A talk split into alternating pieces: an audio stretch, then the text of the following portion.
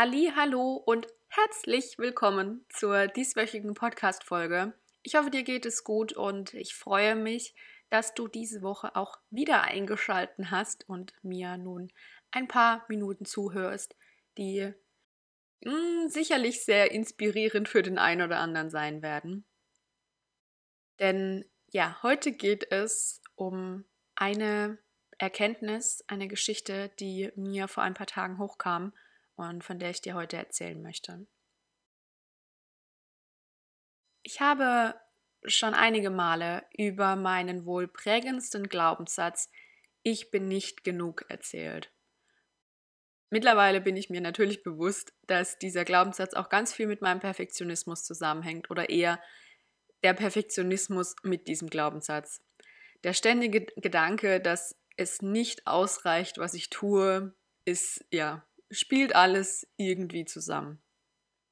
Aber nachdem ich mich jetzt ein paar Jahre mit dem Thema beschäftigt habe, ja, habe ich da das ziemlich gut im Griff heutzutage und kann da die Balance finden zwischen es ist jetzt Perfektionismus bis ins letzte ins letzte Eckchen oder es ist einfach ja der Anspruch an eine, an eine gute Arbeit, aber noch nicht irgendwie wahnsinnig in, in, den, äh, in die kleinste Ecke des Perfektionismus getrieben. Und hier hat mir ja auch sehr das letzte Jahr geholfen und äh, einige Gespräche, die mir dann aufzeigten, welchen Anspruch ich an meine Arbeit habe und welches, was auch alles schon genügt und da dann häufiger nach dem Motto, dann ist better than perfect zu leben.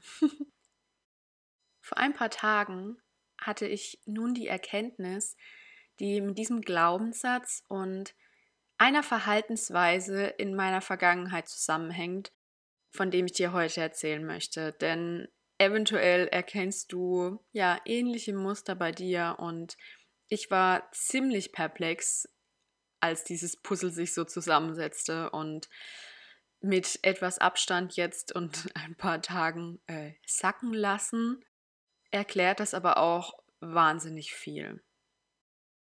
Ich habe lange gedacht, ich gehöre in die zweite Reihe. Denn schaue ich auf meine Jugend zurück und ja viele Freundschaften, die ich in den vergangenen Jahren geführt habe, erkennt man da so ein gewisses Muster, was sich bis vor einigen Jahren in zahlreicher meiner Verbindungen wiederfindet. Also ob es jetzt Freundschaften oder anderer Natur waren. Ich habe mich gerne untergeordnet und sehr, sehr gerne in den Schatten der anderen Person gestellt und mein eigenes Licht auf Sparflamme gedreht. Und für meine Freundin damals war das vermutlich gar nicht bewusst. Also Freundinnen Mehrzahl, weil es unterschiedliche Freundschaften waren äh, über die Jahre aber ich habe mich immer einen Schritt hinter ihnen gesehen. Niemals auf gleicher Ebene und heute etwas erwachsener betrachtet, sollten Freundschaften auf gleicher Ebene stehen und nicht, dass eine Person irgendwie den Schritt hinten dran steht. Und so habe ich mich aber jahrelang gefühlt und habe meinen Freundinnen das Rampenlicht überlassen, um sie strahlen zu lassen. Und diese ja zum Glück vergangenen Muster sind mir schon einige Zeit bewusst und mir war das klar, dass, dass es da so Freundschaften gab, gerade im Vergleich zu meinen heutigen Freundschaften, die ganz anders verlaufen. Aber ich konnte mir nie den Ursprung erklären, warum ich damals so gehandelt habe und mir unbewusst, also ich möchte jetzt nicht sagen bewusst, aber unbewusst immer wieder so Freundschaften gezogen habe, wo ich mich einen Schritt zurückgestellt habe und die Erkenntnis, woher das kam, hatte ich jetzt vor ein paar Tagen. Denn mein Unterbewusstsein führte mich im Rahmen einer Meditation in meine frühe Grundschulzeit zurück. Zeiten, die dich sehr prägen. Du kommst aus einer schön verspielten Zeit im Kindergarten. Dort war alles leicht, voller Spaß und Freude. Spielen, sandeln, rutschen, all day long. Und plötzlich ist der ganze Spaß vorbei. Du sollst still sitzen auf deinem Stuhl, aufpassen, lernen und so weiter. Und natürlich kann man sich nicht mehr an jede Sekunde erinnern, aber wenn man das einfach mal auch so mit etwas Abstand betrachtet, ist es schon ein harter Schritt von hier, du hast keine Regeln und darfst den ganzen Tag sandeln und Spaß haben zu, okay, du sitzt jetzt hier mal ein paar Stunden bitte auf diesem Stuhl. Ich wusste lange, lange, lange nicht, wann ich begonnen habe, mein Licht zu dimmen, also mein eigenes Strahlen kleiner zu schalten. Aber das war der Zeitpunkt. Das war der Zeitpunkt, wo ich angefangen habe, mein Wesen immer mehr zu unterdrücken, um ja ins System zu passen, in die Massen zu passen. Und äh, das hieß dann eben Tschüssi, Lebensfreude, Leichtigkeit und Einzigartigkeit. In dieser Meditation führte, führte mich mein Unterbewusstsein zu Sätzen wie benimm dich, sei anständig, hör auf mit dem Quatsch, sei erwachsen und so weiter. Und mein Licht wurde immer kleiner und kleiner und ich lernte nicht aufzufallen, lernte, dass es nicht gut ist, das Licht auf sich zu ziehen, weil ich nicht richtig war, so wie ich im Licht bin. Stell dich nicht in den Vordergrund. Wow. Das sind Sätze, wenn dir die ich, ich kann dir nicht mal sagen, welche Situationen es waren. Ich sehe so ein bisschen meine Grundschullehrerin aus der ersten und zweiten Klasse.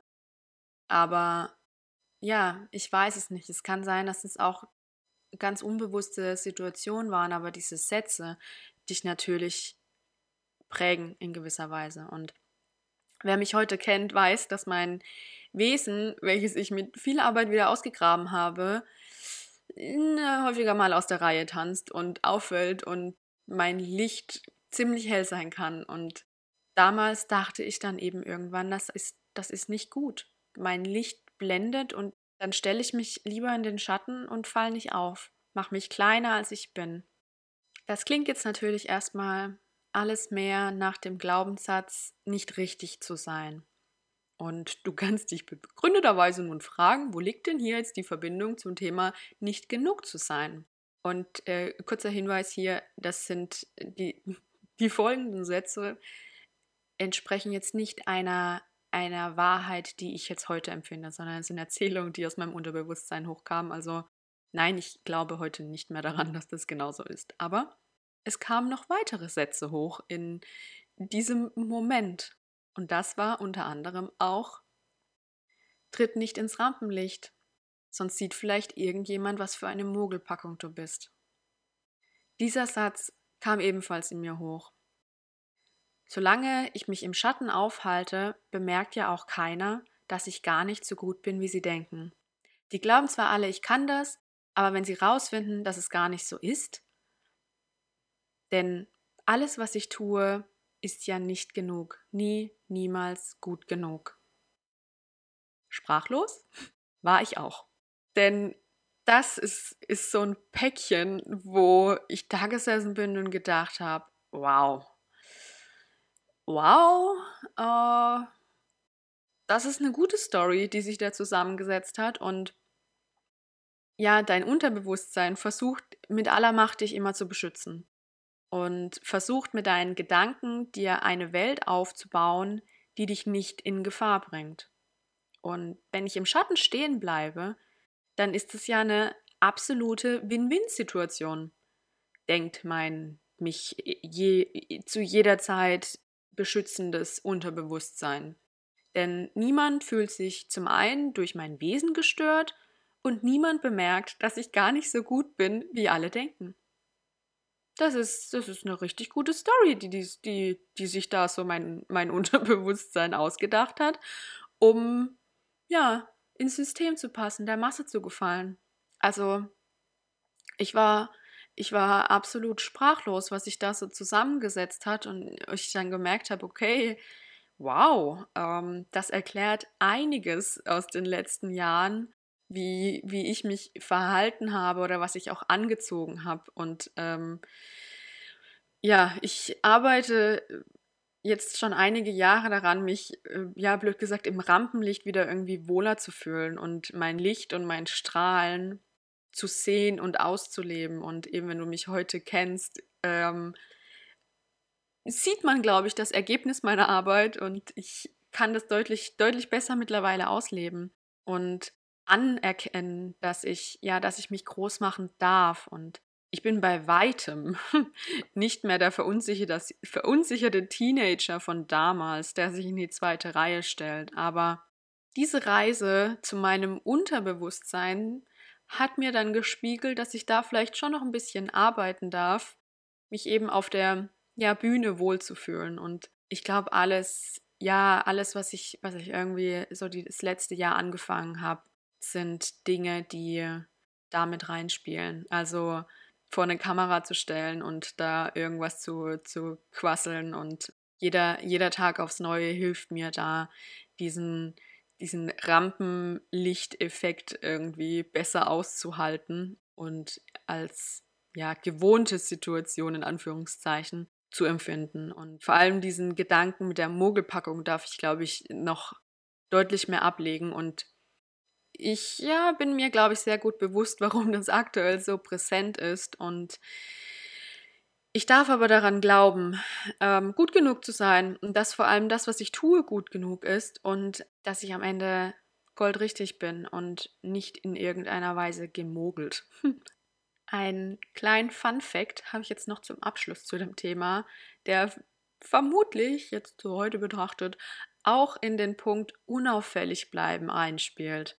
Denn meine Garderobe war bis vor einiger Zeit größtenteils nach dem Motto Black is Beautiful gefüllt. Und ja, ich habe jahrelang ähm, fast nur schwarz getragen und habe gesagt, ja, ich fühle mich darin wohl, ist alles gut und hin und her, bis ich auf einem Seminar gehört habe, wie der Coach dort eine andere Teilnehmerin gefragt hat, wie lange sie sich noch hinter ihren schwarzen Klamotten verstecken möchte.